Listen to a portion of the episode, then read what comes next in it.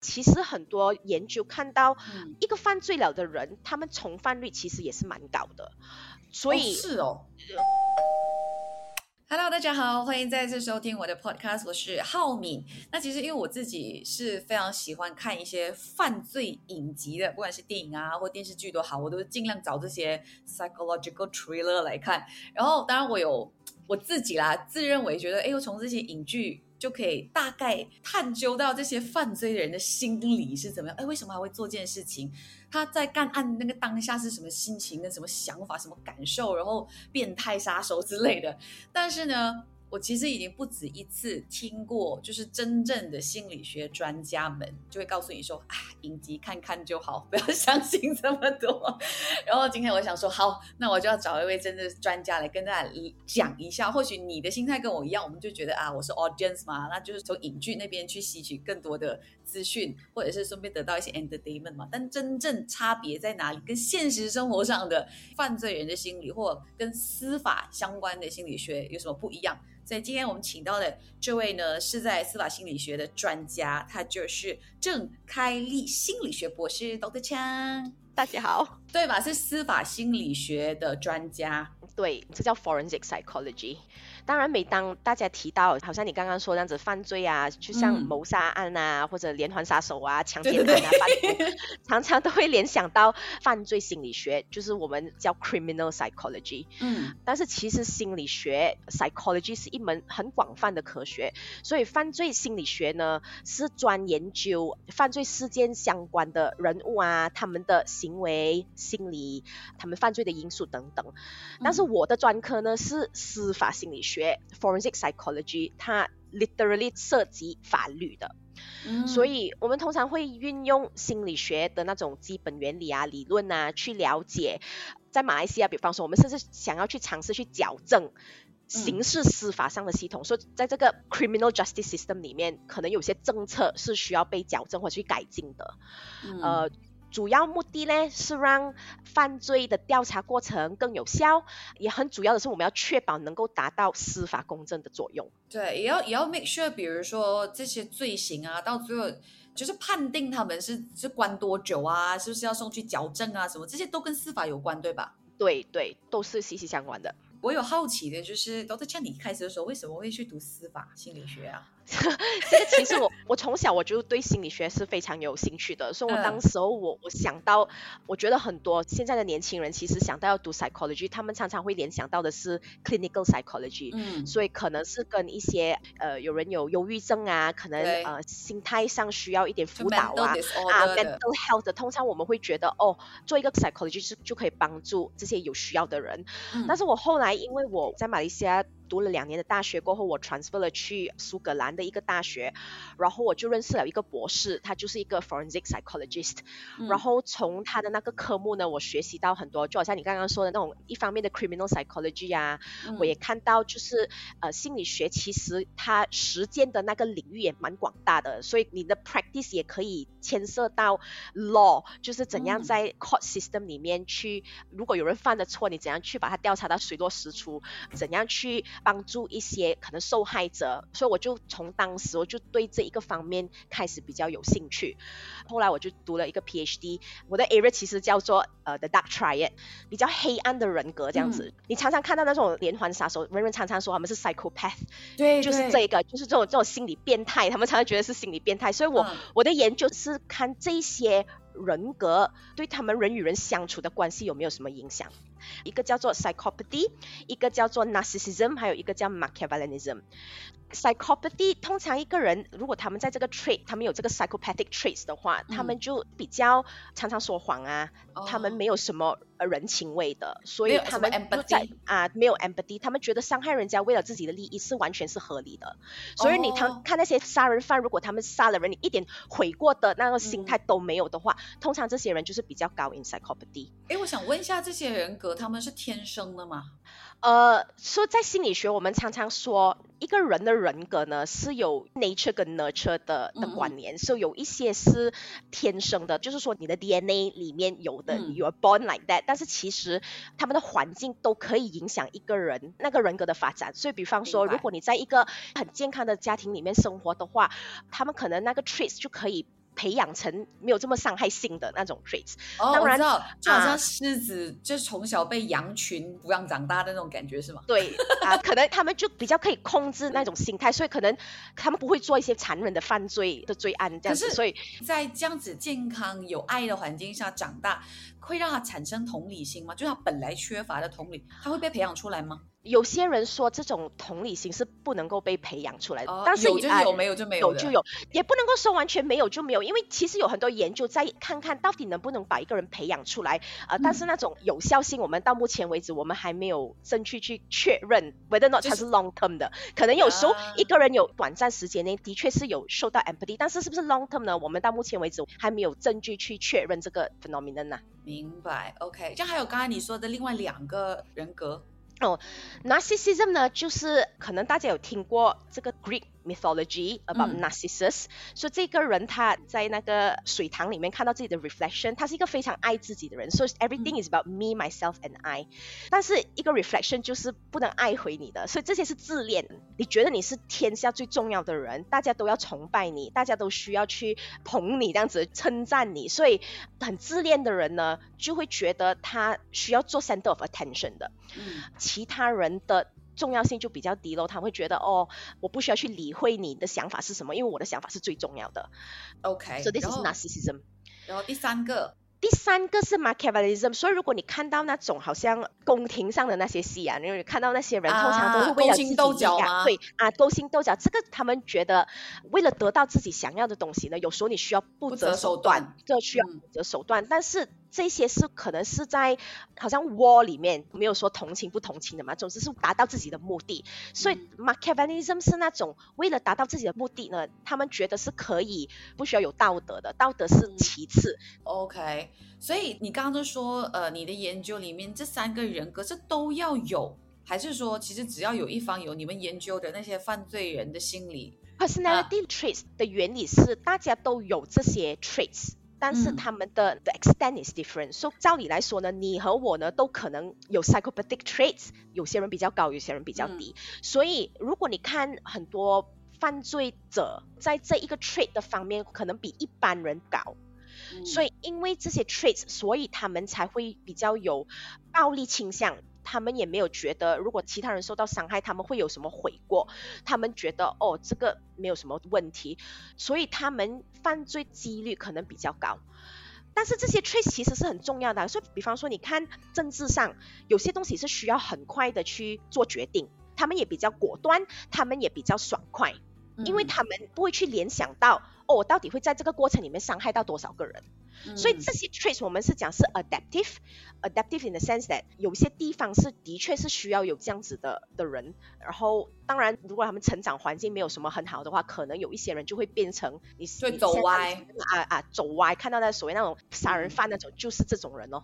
因为哦，我我最近有在听一些其他的 podcast，然后听到跟犯罪心理学有关的内容。有其中一个他提到说，一个少年就十几岁的时候就犯下杀人案，很严重嘛。据说他有一个 trait，就是小的时候，你可能刚才讲的一个叫 psycho 呃 psychopathy 啊 psychopathy，他是一个，因为他小的时候可能就会伤害很多小动物，然后他也不对。觉得怎么样，他会把鸟的翅膀给剪下来什么这样子。嗯。然后因为他有这样子的 trait 嘛，所以他后来就犯了重大的罪，然后被送去呃有点像少年监狱，但医疗版这样子。那他被放出来了嘛，很多年之后，所以整个社会就很怕，对，想说这样子的人，他有这样子的 trait，他从小就这样，他是真的有办法经过这几年的所谓感化矫正之后改变吗？这个问题问得很好，但是我觉得到目前为止，我们可能没有答案。这个问题其实是我们在司法心理学常常去问的问题。我们常常去想想，到底我们可以怎样把犯罪率降低？但是人们的动态其实是一个很 mysterious 的一样东西。如果是一个脑袋本来就出问题了，我们没有办法去改变那个脑袋嘛，你不能够说跟他开刀去动个手术。帮他把那个脑袋去改变，所以常常你就是利用教育啊，利用环境来尝试去改正这一个人。可现在我们看到很多 neuroscience 啊，neuropsychology 越来越被发展。这个领域的重点是想要看看那个脑到底怎样去影响大家的心理以及它的动态。所以到目前为止，我们还没有很明确的证据去看，如果我们做了什么 intervention 对这一个犯罪者啊有没有什么改进，但是你也不能够完全什么都不做嘛。所以好像我们马来西亚有嗯 Henry Gurney School，我们马来西亚的那些 correction facilities，好像监狱里面呢都是会有人去给 religion 上的的教养，讲那些 moral 道德的重要性之类的。他们出道来，他们到底会不会重犯？其实很多研究看到，一个犯罪了的人，他们重犯率其实也是蛮高的。所以是哦，他们常常都会有别人那种很他们他们都有一样的眼光看着他们，所以他们找工作的几率就比较低，可能找到房子的几率也比较低。所以嗯如果他们在从踏进社会，但是他们没有机会去，就是重重新再来过，被社会接受的话。偷窃的，他们只好再继续偷窃；贩毒的，可能没有什么办法，他们就继续贩毒。所以，我们社会上的那一个 support system 其实是蛮重要的。一个人放了出去社会呢，如果没有 proper guidance，他们重犯的几率是非常高的。所以 criminal justice system 是需要很多方面的合作，来确保你不但可以 prevent 罪案的发生，发生了过后你怎样去矫治，然后你怎样让人家可以重新去呃融入回社会。所以 forensic psychology 其实会 cover 这些不同的 aspect。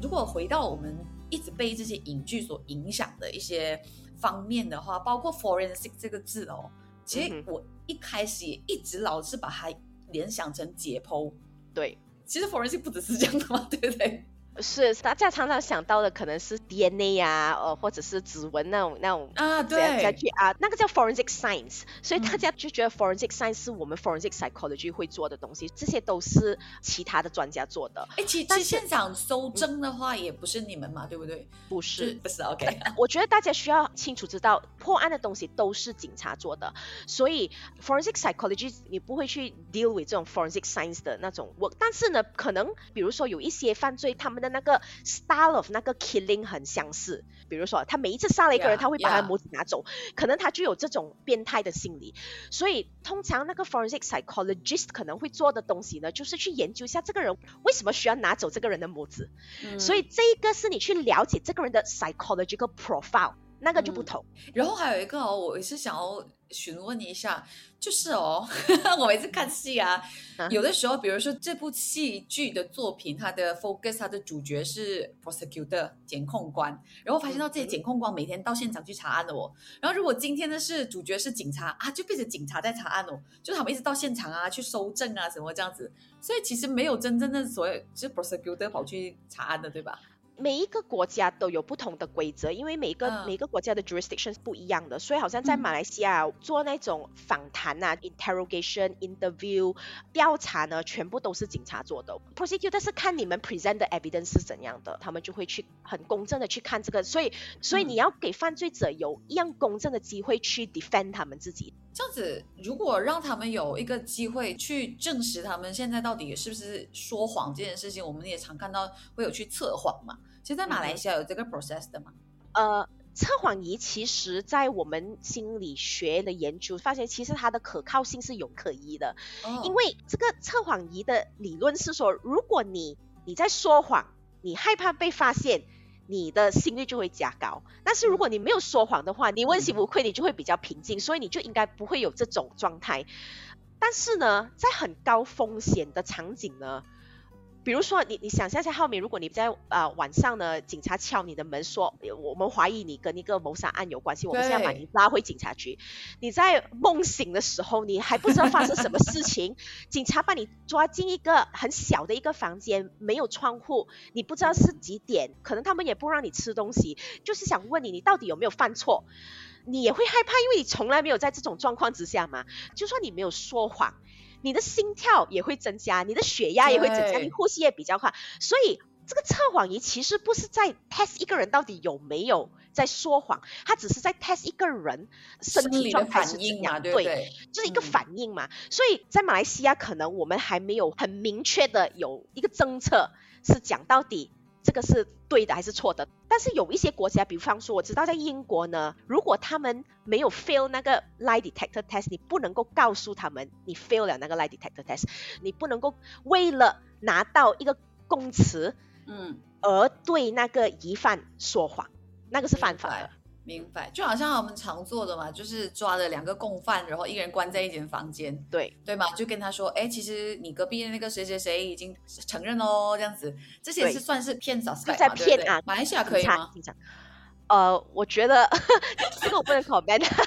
呃，这个也是要看个人受到的培训是什么啦。因为我觉得警方的想法其实很简单，他们就是要破案。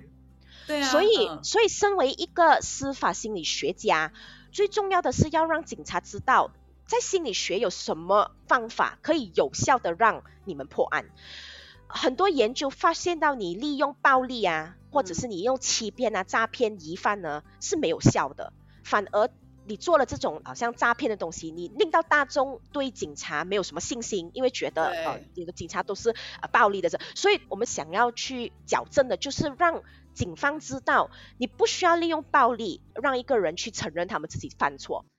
我们常常担心一个人有了那一个 bias that 哦，你一定是犯错的人，你一定要承认你自己是犯错的人。但是其实有时候，好像你在美国，你可能看到有一些人会提供虚假的供词。嗯，可能他们害怕哦。如果我不承认的话，你可能会去判死刑。但是如果我承认了的话，可能你就可以让我坐监狱几年罢了。我可能不用判死刑。所以有时候这会影响那个人到底会给一个正确的供词还是什么。所以我们的 area 是想要确保怎样可以有效，可以很和平的去和这些疑犯做个访谈，为了得到资料。而那个目的不是为了要他们去承认一个犯错，而是得到资料。So it's more of a information gathering process，而不是去 to obtain 一个 confession。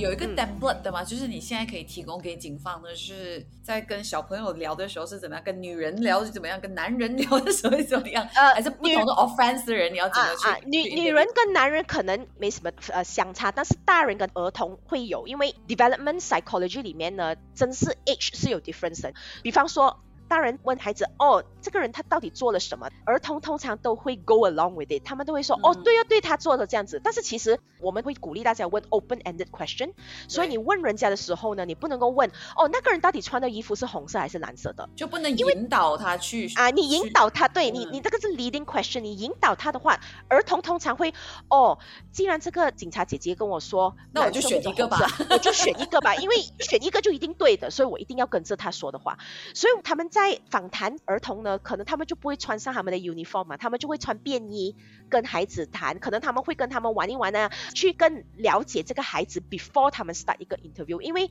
比如说被怀疑受性侵犯的话，他们去 interview 的话，他们都是很害怕的。所以你讲的 forensic interview 其实不一定是跟 suspect，也可以是跟 victim。对，可以跟 suspect、victim 还有 witness，所以记得哦，如果可能你 witness 了一个 crime 啊，目睹了一个 crime 过后呢，警察也会叫你来来协助一下调查。所以我们在 psychology 里面很注重的是怎样去保存你的记忆，你的 memory。其实我们的记忆呢是很危险的，但是这种啊，对，你在一个很高风险的情况之下哦，high stakes 哦，你需要去给一个 testimony 的话，这个可能会影响一个人的一生诶。如果你你认错人的话哦，然后他没有什么其他的 DNA 去 prove 这个人是 innocent 的话哦，这个人可能会因为你提供的那个供词而进监牢。可是这样子的话，这样这个所谓的 forensic interview 要去。调整的话应该怎么样？因为 witness 他就是他就是可能会 create 一个 new memory，你要怎样去分辨它到底是不是 true 还是它 create 出来的一个东西？是是很难，因为 behavior 是一个很 complex 一个东西。我们在 forensic psychology 常常讲 ground truth，就是那个真正的那一个事实呢，其实只有天知道地知道，我我们都可能不知道。所以这种 ground truth 其实是很难证实的。一个人可能跟你说我杀了那个人。但是可能他是在提供虚假的供词，他没有，但是他承认。现在我们有 technology，我们可以用 DNA 啊，可以用 CCTV 啊去确认这一个人的口供。但是在一些比如说儿童的性侵害呢，常常都只有那个孩童和那个犯罪人，其他人是目睹不到，所以你怎样去证实这个人是犯错的？如果他们有 DNA，可能可以看到，但是如果他是用手摸的，他 molest 呢？你没有证据，你明白吗？所以这种东西，你在访谈呢，你只可以很平静的去 interview 那个 suspect，你可以很平静的去 interview 那一个孩童，为了得到那个证据。然后那个证据呢，就只好让那个 judge 去 decide 到底足不足够证据去 charge 这个人这样子哦。这样我很想问一下啊，因为你刚才说，其实这个 interview 很重要嘛，你不能在一种高压的情况下，或者我觉得有点被情绪勒索的情况下，或者是一些 misleading 的 question，然后就令到去给出一个答案这样子。这样有一个 SOP 嘛，就是诶，这个人进来房间之后，然后这整个过程其实。从头到尾 A B C D 要怎么做？其实是有的，我们的警方都有受培训的，有一个 model 叫做 Peace Model P E A C E，一个 Peace Model 去访问的，它包括 preparation and planning，呃，engage and explain。Account and clarification and challenge. Challenge 是可能你觉得哦，好像你讲话有点可疑，你想要去 clarify 一下，double check 一下他说的东西，或你可以甚至去 challenge 一下。哎，你刚刚说的是这一个，你其实你的意思是什么？所以这这种 challenge。然后一定要有一个 closure，就是 C，啊，然后 evaluation。这个这个 model 呢，在那个 training course 里面，他们会更详细的解释每一个 stage 有什么。但是那个原理是，你每当要去审讯一个疑犯啊，或者一个 witness 啊，或者一个受害者的时候，你一定要 prepare，你一定要 plan 好好，你一定要跟这个 interviewee 去 engage，你要让他有一个机会去解释他的 account of 那个 incident。So 这个 peace modeling，你得到的 information 是更加 complete 的，因为是你跟那个嫌犯合作而得到 information 的。然后还有一个就是我经常在看戏的时候也是看到的，就是他们说我要执行我的缄默权，不说话不回答这个权利。所以就是 anytime 我都可以说我要使用我这个缄默权这样子。对对，其实如果你被牵涉到什么东西，你最好就是等律师来才说话。没有律师的话怎么办？呃，所以所以警察需要让你有这个权利，你要让他去执行。要先跟他说，其实你有权利请律师什么什么什么这些。因为讲警察如果没有受。很好的培训呢，可能他们也不太知道他们有什么东西是应该做的，不应该做的。所以我的重点是说，心理学需要跟不同方面的人物啊，要有很亲密的合作，才可以呃确保我们的政策是正确的。马来西亚的政策可能没有很 perfect，但是我们是有 room for improvement。你知道 developing country 呢都还在 improve 的一个状况之中，所以我觉得要达到这个目的是不难的，但是可能需要点时间。关于犯人重犯这件事，因为前面刚刚有提嘛，有一些 罪是比较容易再重犯的，这样。会不会有一种心理的情况是哦，我犯了这个罪，第一次我触犯我很怕，然后可能我抓去 lock up 啊赔钱还是什么之类的，然后下一次我会再重犯的可能性啊，我不知道是不是有这样可能性，是因为我发现到这个惩罚也不过如此，这个惩罚不痛不痒，就关个两个月，OK 啊，赔个五千块，OK 啊。你你有你有观察过有这样子的现象吗？这个我就还没有，倒还没有观察过。在马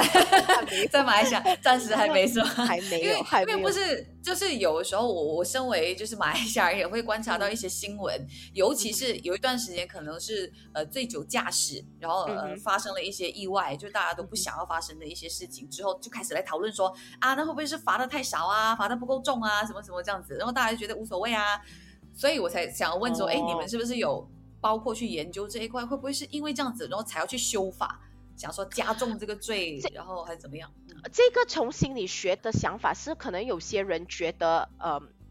当当然，好像我刚刚讲那个 dark try 这样子，有些人的 personality 就是觉得很很想要去。违规的那种心态，就觉得哎，呃，我被处罚也没有什么大不了，我就想要去 challenge 一下那个 system。对，呃，我觉得一般上的人都不是这样子的，一般上的人呢都是被罚过后他们会害怕的。但是我觉得那个心态哦，愿意重犯的那个心态是很很有趣的。你知道为什么有些人会觉得，哎，我我做了这个，我我以后都不敢了。但是有些人还觉得，哎，没什么东西啊，我。所以这个是这是人与人的人格差异咯。这个我就是这样。所以我我我我觉得可能我比较好奇的是对。对于惩罚制度，是不是对于好一些人来说，其实那个效果不大？因为我们这种，比如说我啦，我这种乖学生，我连作弊都怕的那种哦，我就会觉得好好咯，讲什么我做什么样子。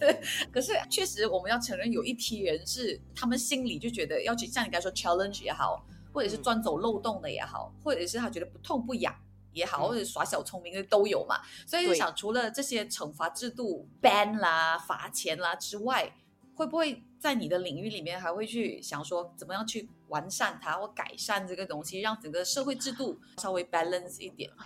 我觉得，我觉得 policy 还有政策这种东西是很难很难去得到一个平衡点的，因为无论你怎样去 set 一个 policy，常常都会有人去赞同你这个 policy，还有去反对这个 policy。对，一个很好的 example 就是 death sentence，到底应该判死刑吗？人大家都有很不同的想法，有些人觉得哦，你把死刑拿走的话，就会更多人犯罪。但是其实呢，你看研究呢，死刑已经在马来西亚很多年了，但是我们的犯罪率。也没有降低，好像常常人家说，哦，如果我想要犯罪的话，我不会因为我的朋友被判死刑吊颈死了，我反而会害怕去做那个犯罪。一个犯罪人的心态，他们不会这样子去考虑的。如果你是害怕会被判死刑的话，那可能就已经证明了你是一个比较没有什么倾向会犯罪的人。我觉得在很很积极参与或想要发生关于哎要不要解除掉强制死刑，有一批是反对，跟一批支持。我觉得啦。我的感觉就是这两批并不是真正犯罪的人在发生，更多的是一般民众，因为他们对于对呀，因为很多人我觉得有一个角度是觉得，哎，我给 Dex 嘞，如果他们就是坐牢坐终身监禁，我不是一直要养他们，这一点对。另外一些人就觉得我是正义使者，这样既然他们就伤害了杀害了另外一个生命，叫他们就一命还一命啊，就是我觉得很多人是从这些角度去对。去谈论这件事。所以刚才我讲错是废除 强制死刑，不是解除，对，废除，对，OK，废除。对，呃，所以我就觉得很多民众是可能没有这一方面的经验。有多少个人会认识有一个人是犯罪的？大部分的人可能都都不认识一个犯罪的。你是说以致要到判死刑的这个阶啊啊，是可能啊，所以可能你你没有到那个 level，你不会去真正去深深去思考，嗯，到底这个决定对你有什么 consequence？所以你想想，如果假如呃贩毒，如果你是 distributor，你是判死刑嘛，对吗？对啊，运毒。但是可能很多时候运毒的这些人是 a victim of 他们的 environment，说可能他们找不到工作，找不到工作可以怎样？经济上面他们需要有点帮助，但是他们没有那种经济条件，他们只好这样子做。但他只好这样子做就被被抓到了，被抓到了他们就判死刑了。有时候你就觉得我贫穷就是罪吧？这样子，你你你明白我意思吗？所以所以啊，所以我觉得如果你看杀人犯做一个 psychological profile，有一些人可能从小。被虐待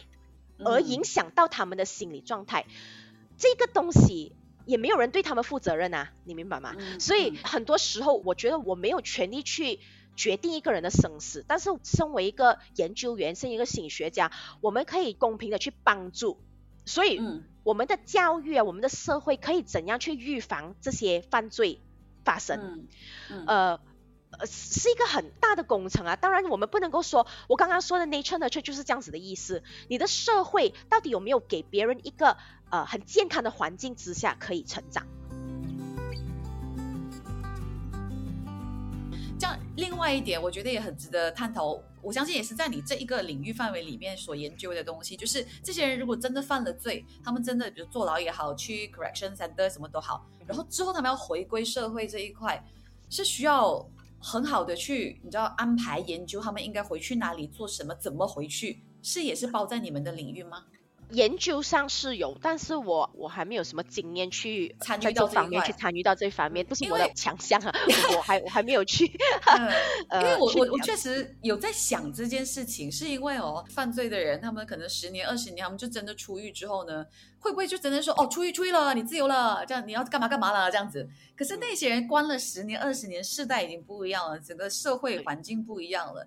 他出来，他可能会更 lost，你知道吗？对，因为我曾经看过有一些影，也是影剧啦哈。对。呃，但是我觉得那挺现实，就是有一些人宁愿待在监牢里面不要出来。对。他他他会出去再重犯，就你再把我关进来吧，因为这边有有的出有的住。对。我甚至在这边呢，还有一些一个 gang，我可能已经做大哥了、大姐了，这样我宁愿回来，在外面我什么都不是。是。所以我觉得 forensic psychology 或者 criminal psychology 在这一方面可能我们还没有做到很好。怎样去帮一个人可以融入社会？当然融入社会是一个非常难的事情，因为也他也有中人的的想法是怎样的啊？对于不同的罪犯有不同的对待。所以比如说，好像在美国有一些地方呢，如果你是一个你是因为性侵被送去监狱的，他们出到来过后呢，他们就是会在一个 sex register。Sex registry 里面，所以就代表说，比方说可能他们要找房屋啊，或者是要找工作的时候呢，他们可以其实可以做一个 background check，然后他们看，哎，你其实是其实你是曾经是一个 sex offender。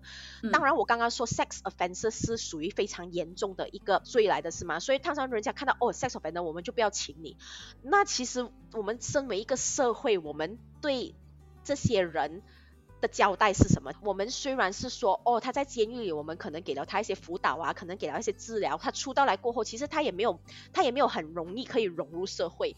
所以，我想问一下哦，我要这边打断一下，我想问一下，比如说 sex offender 啦，然后比如说他被判了，打个比方十年了。请问一下，在他最后这个刑期满的时候，会再做一个 assessment 的吗？就是说，哎，他现在状态是适合回归了，还是不适合回归？这个这个我不太清楚，我们马来西亚到底是怎样？但是我知道其他的国家是有的，他们常常会做一个 risk assessment。risk assessment 就是主要是看到底这个人有没有重犯的倾向。是有的话，怎么样？他刑期已经满了，怎么办？有时候他们可能会讲，这个期间里面你需要去报道咯，每天晚上去哪里报道这样子，然后或者是或者是或者是一个 psychiatric facility，可能他们说 OK，你需要经过这个治疗，你一定要 make sure 你 continue on with your therapy，这是其他国家啦。我觉得马来西亚其实我们还没有到那个程度的，因为是因为我们我们连心理学家都不足够，马来西亚的我们我们其实 我们其实没有这样子的能力去确保每一个人都有得到这种治。疗或者这种辅导，就这个过程这样子。嗯，所以我说我们心理学在马来西亚其实还算是非常年幼的，因为到目前为止，可能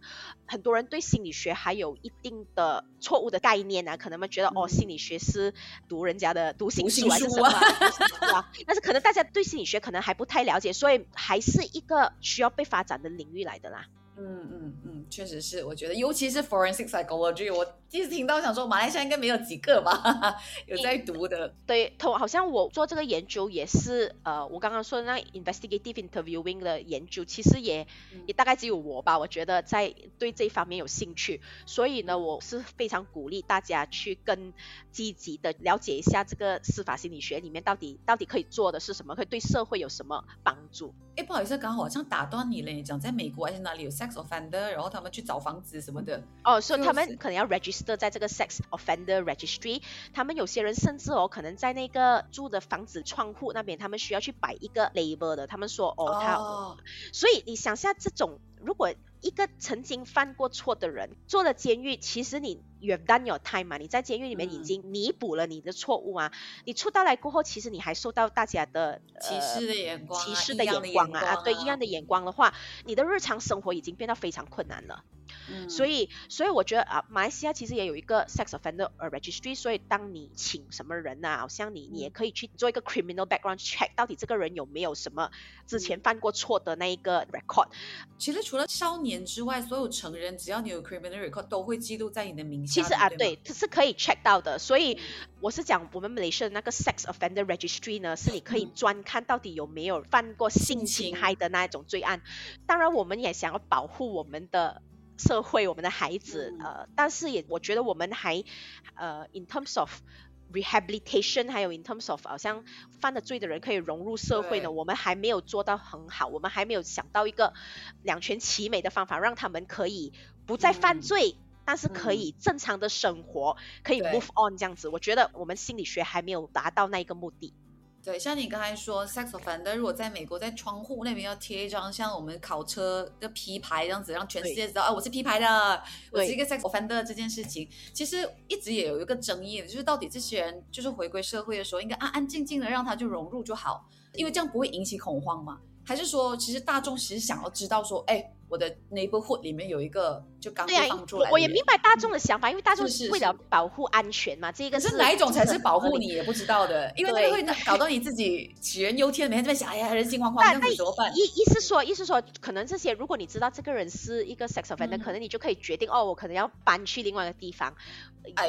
啊，这样这样子的意思啊。所以其实我也觉得，当然这个是是出于歧视的眼光嘛。对吗？所以呃，不过是很难啦。我觉得这个确实有难度的。对，我们也确实明白说，我是一个奉公守法的人。对，那我希望我在一个安全的环境下生活。对，但是那个犯罪人的心里可能想说，我也希望，如果他真的是改过自新，想要回来社会工作的话，也希望可以被给一个机会嘛，这样子，所以是是是。两方面，我觉得都需要教育跟需要一个安全的环境去进行的一件事，然后是一个很长的过程，确实是像你说的是。啊，呃，其实呃其实啊，我我那天也是有看到一嗯。个 documentary 呢，其实我也不知道，可能是美国啦，有一个 village 叫做 sex offender village，就是那些啊犯过性侵害的罪案的那些人呢，全部就居住在这个地方里面，因为他们在外面受到歧视的眼光，所以他们会，哦。他们觉得我们已经改过自新了。大家都还不接受我们，所以我们就在这一个 village 里面自己度过我们自己的生活。所以他们是他们自己决定要去有一个这样子的 community 啊，他们有一个这样子的 community，去。对啊，他们有什么都好像他们可能